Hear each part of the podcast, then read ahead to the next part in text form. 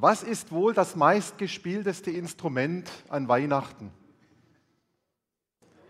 Trompete? Orgel? Wie bitte? Blockflöte! Aber ganz sicher Blockflöte, oder? Da wird jedes Kind, das irgendwo mal, irgendwo mal in der, in der Schule Unterricht hatte, wird gestriezt. Komm Hans, jetzt hol doch deine Blockflöte. Wir wollen ein paar Weihnachtslieder singen. Ich denke auch, es ist die Blockflöte. Und ich habe heute die Blockflöte meines Sohnes mitgebracht, weil ich meine nicht gefunden habe. Und ich spiele euch jetzt ein Lied und wer mir sagen kann, wie das Lied heißt, der kann sich nachher während der Predigt die Zeit vertreiben. Also, das hört sich natürlich so an wie an Weihnachten, gell? ist logisch. Ich habe keine Noten, ich spiele jetzt nach Gehör.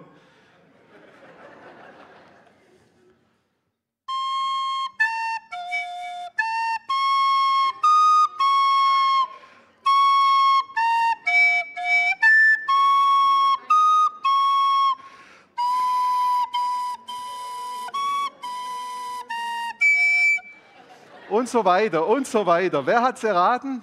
Marie war es. Was hast du gesagt? Josef, lieber Josef mein. Äh, Marie, magst du gerade kommen? Dann hast du eine Beschäftigung während der Predigt.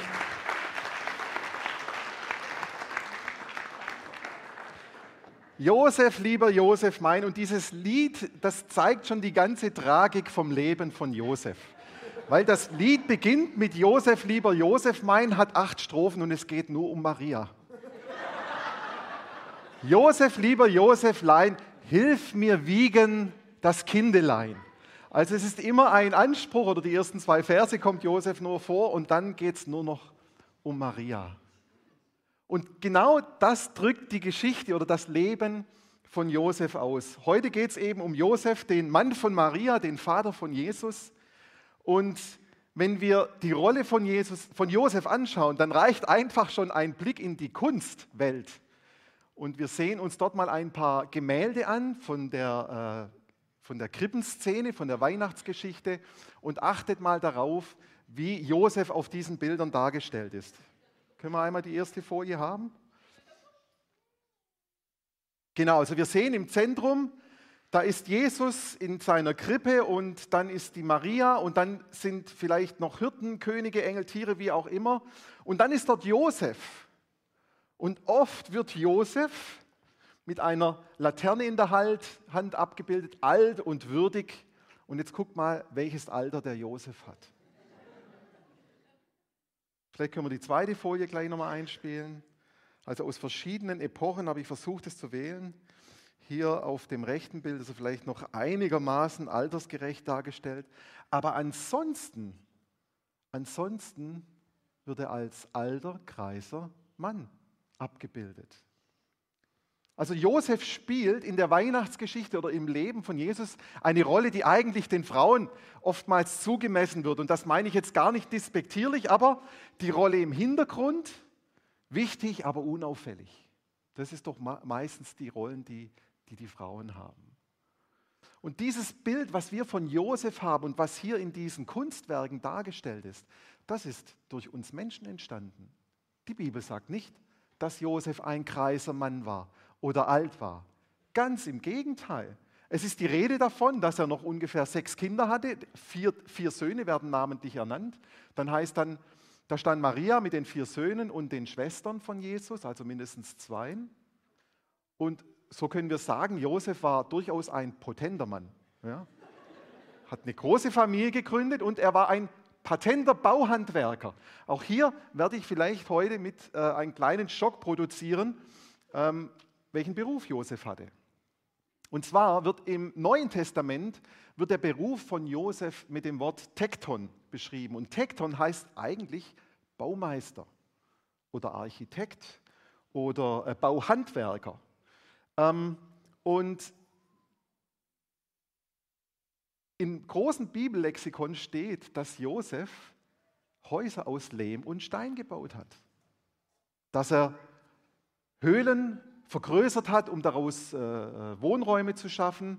Er hat äh, Vertiefungen in, in, in Fels geschlagen, er hat Treppen gebaut, er hat einen, einen Verschlag gebaut an diesen Lehmhäusern. Und dass, dass man davon ausgeht, dass Josef Zimmermann war, dieser Gedanke ist erst im Mittelalter entstanden, als nämlich in der Regel alle Häuser aus Holz oder aus Holzständerbauweise gefertigt waren. Erst dort ist dieser Gedanke entstanden, dass Josef ein Zimmermann war. Und die familiären Wurzeln von Josef, die liegen in Nazareth, äh, in Bethlehem, Entschuldigung. Er ist in Bethlehem.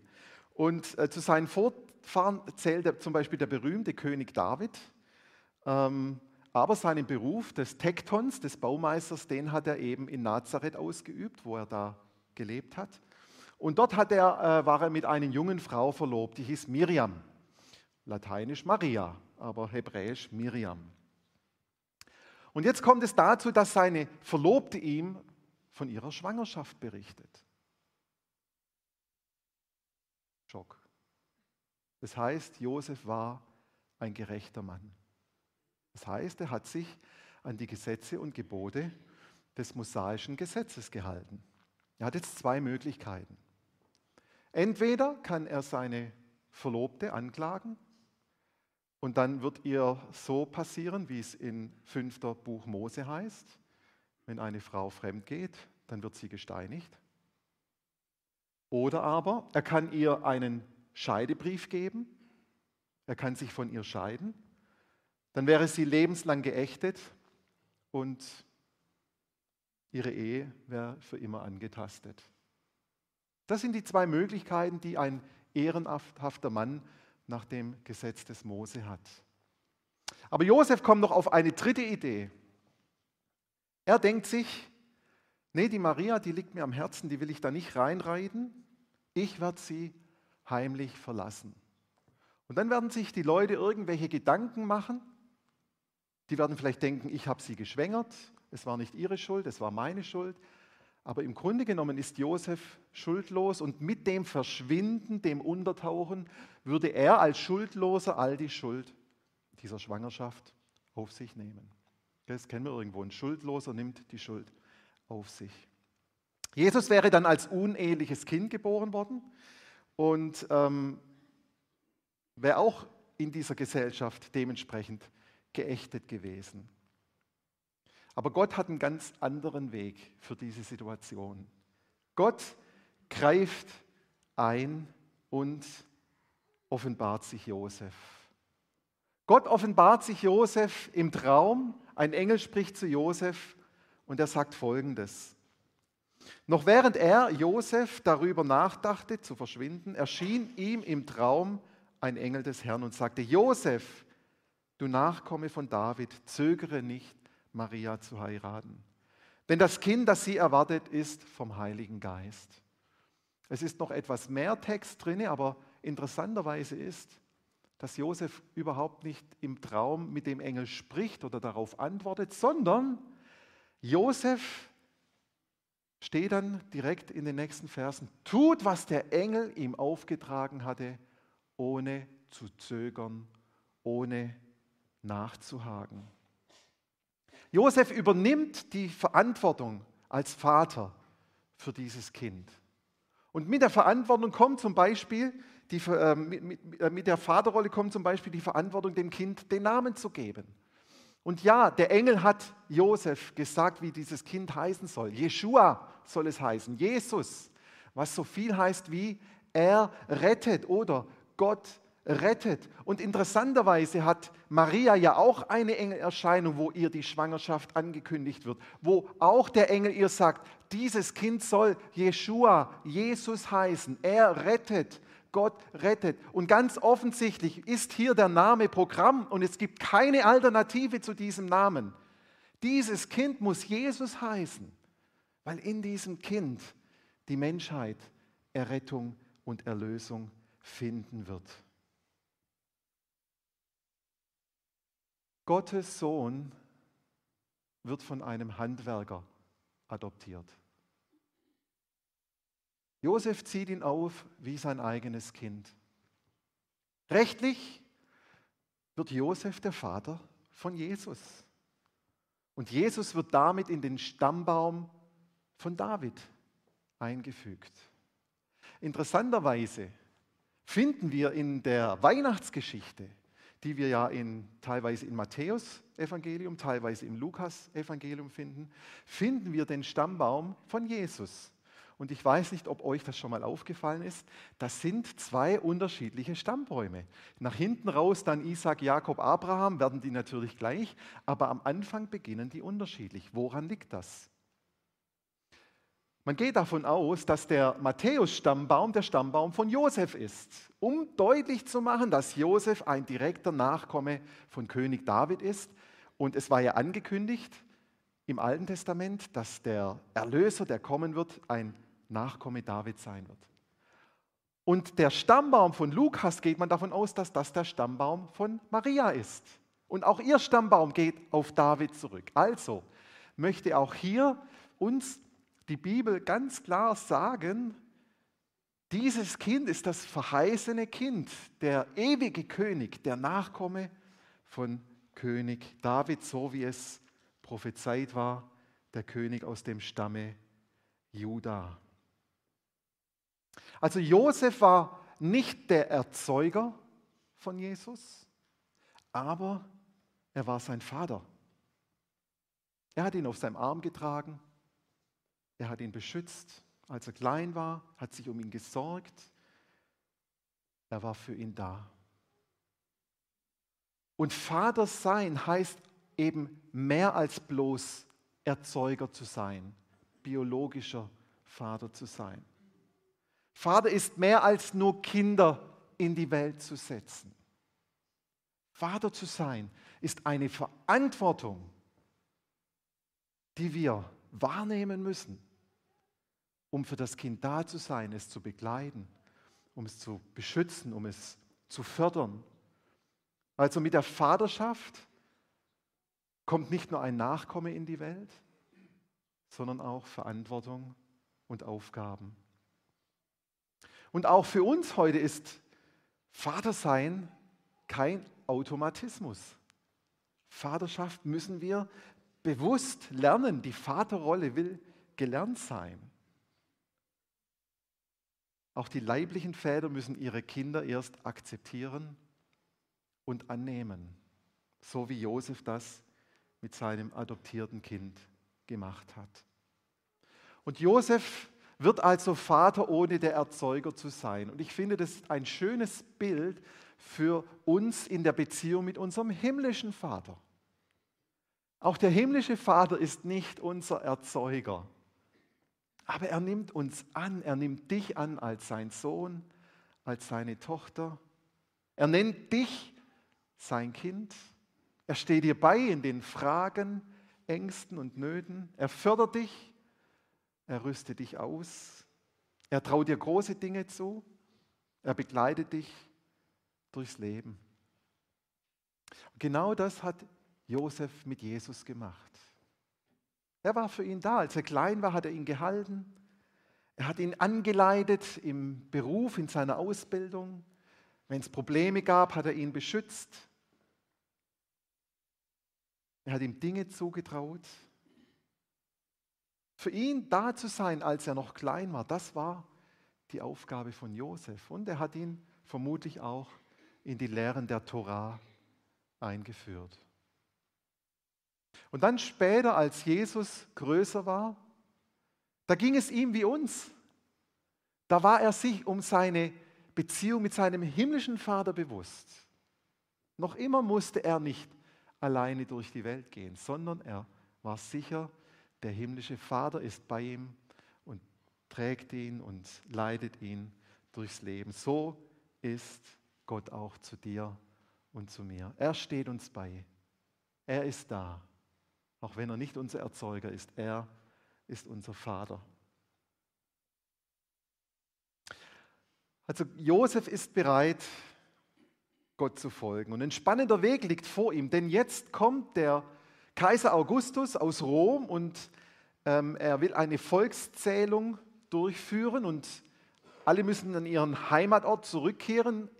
Der Heimatort von Josef ist äh, Bethlehem und er muss sich dort in die Steuerliste eintragen lassen.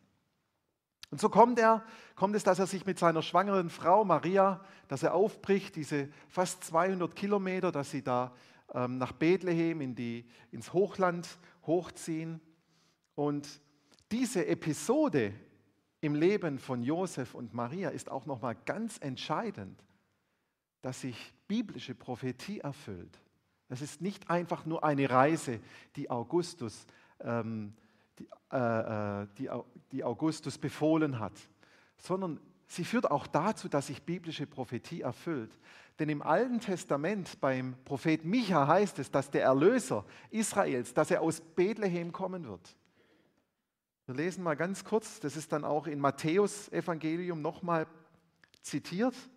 Bethlehem, du bist keineswegs die unbedeutendste Stadt in Juda, denn aus dir kommt der Herrscher, der mein Volk Israel wie ein Hirte führen wird. Ohne Josef und ohne seine Vaterrolle wäre Jesus vermutlich in Nazareth geboren worden, wenn er abgehauen wäre oder untergetaucht oder was auch immer.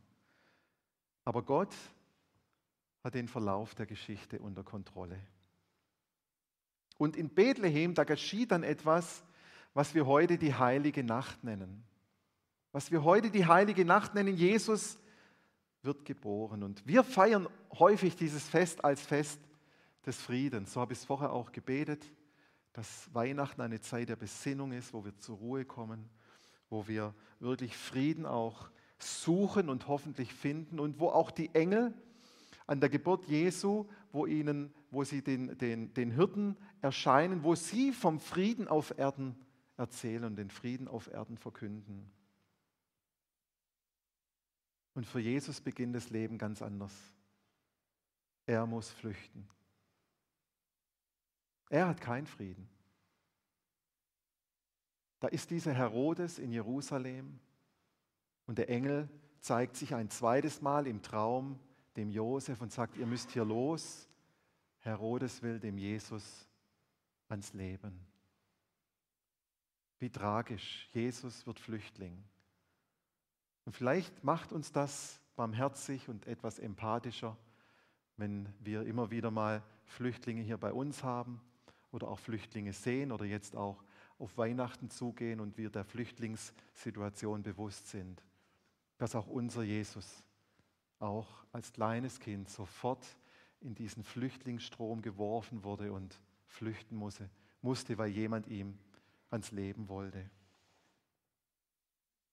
Also er flüchtet, auch hier wieder Josef läuft los, sie gehen sofort, nachts brechen sie auf und dann erscheint ein drittes Mal ein Engel im Traum und diesmal sagt der Engel so, der Herodes ist gestorben, ihr könnt wieder zurück nach Israel.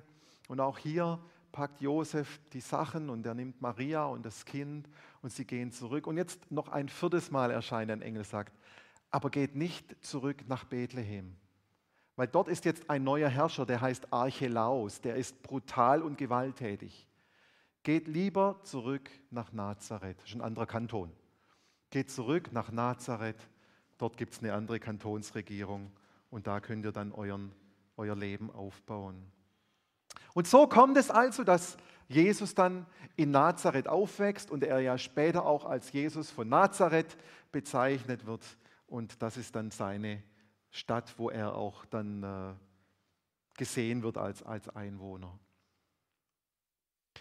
Also wir müssen einmal ganz kurz die Geschichte oder den, den Anteil von Josef in dieser Geschichte beleuchten.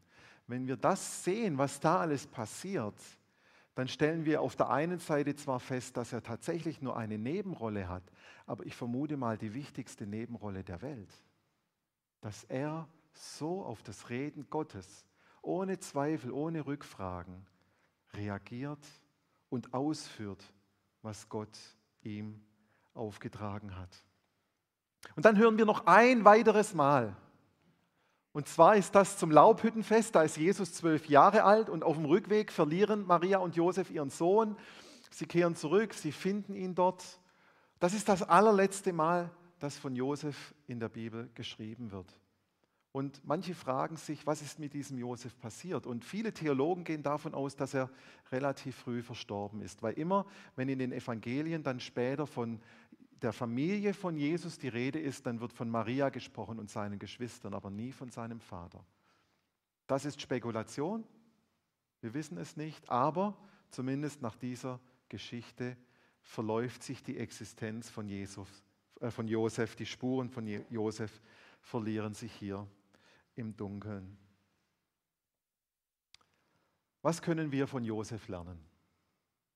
Er hat ja wirklich nur eine ganz kleine Rolle innerhalb der so wichtigen Weihnachtsgeschichte.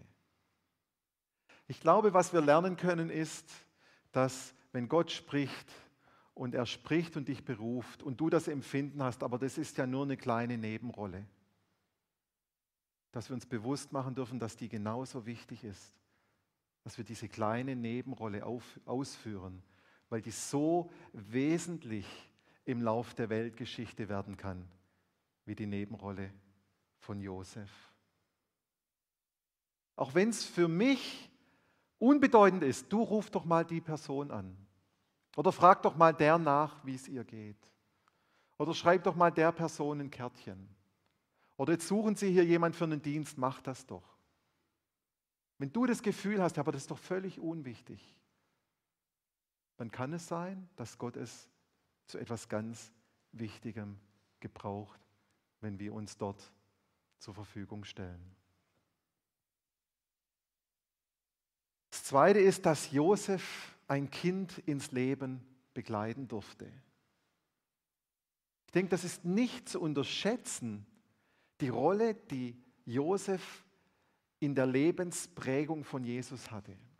Und auch wir alle haben, oder die meisten von uns, Nein, eigentlich alle. Wir haben die Möglichkeit, jungen, jungen, junge Menschen zu prägen, junge Menschen zu begleiten, entweder als Eltern, als Großeltern oder als Freunde, als Gotte, als Götti, ähm, als Verantwortliche in irgendeinem Dienst. Und dass uns das vielleicht auch hier bewusst macht, was man in einem Kind anlegen kann, wenn wir für das Kind da sind, wenn wir Fragen beantworten, wenn wir beten. Auch wenn es nicht das eigene ist. Jesus war nicht das eigene Kind von Josef. Und doch hat er vermutlich etwas hineingelegt, was ein ganz großer Schatz wurde. Kommen wir nochmal zurück zur Krippe und ich habe nochmal so ein typisches Krippenbild dabei. Da steht er nun, der Josef, und hält die Laterne.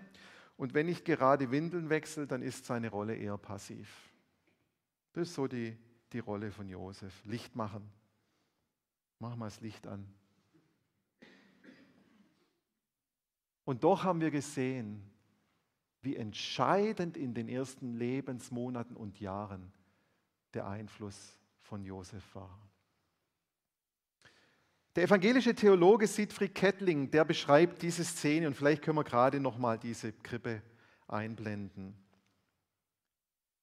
Er steht da, als wollte er sagen, ich habe nichts dazu getan. Das Kind, ich habe es nicht hervorgebracht. Ich bin nicht der stolze Erzeuger. Dieses Kind ist nicht die höchste Blüte des Menschengeschlechts. Wir können ihn nicht zeugen, hervorbringen, den Retter, den Erlöser. Wir können ihn nur empfangen als Geschenk von Gott.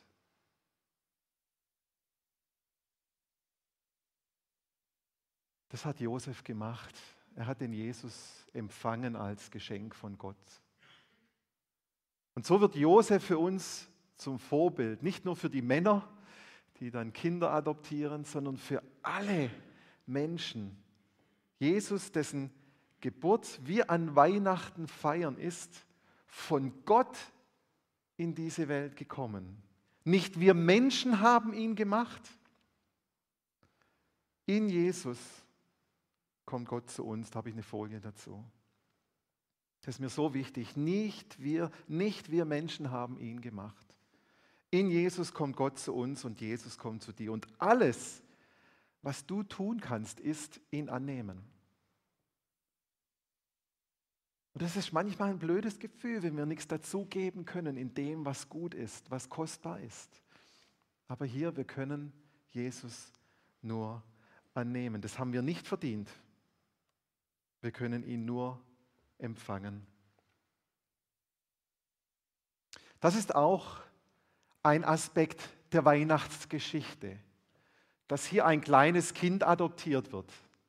Das vergessen wir manchmal im Verlauf von Weihnachten. Da wird ein kleines Kind adoptiert, das klingt ganz schlicht und doch ist es ganz, ganz tiefgreifend, nämlich in diesem kleinen Kind wird Gott adoptiert. In diesem kleinen Kind wird Gott adoptiert. Und darum geht es. Darum geht es. Und darum geht es nicht nur an Weihnachten, sondern ein Leben lang, dass wir uns immer wieder darauf einlassen, dass Gott da ist und er von uns aufgenommen werden möchte.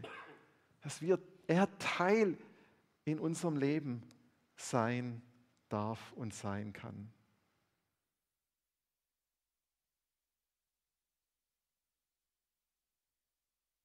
So lebt Jesus, äh, so lebt Josef, so lebt Josef uns Weihnachten vor. Er nimmt dieses Kind, er nimmt es auf den Arm, er hält es warm. Das Kind ist schutzbedürftig, schutzbedürftig. Er hält es warm, er schützt es.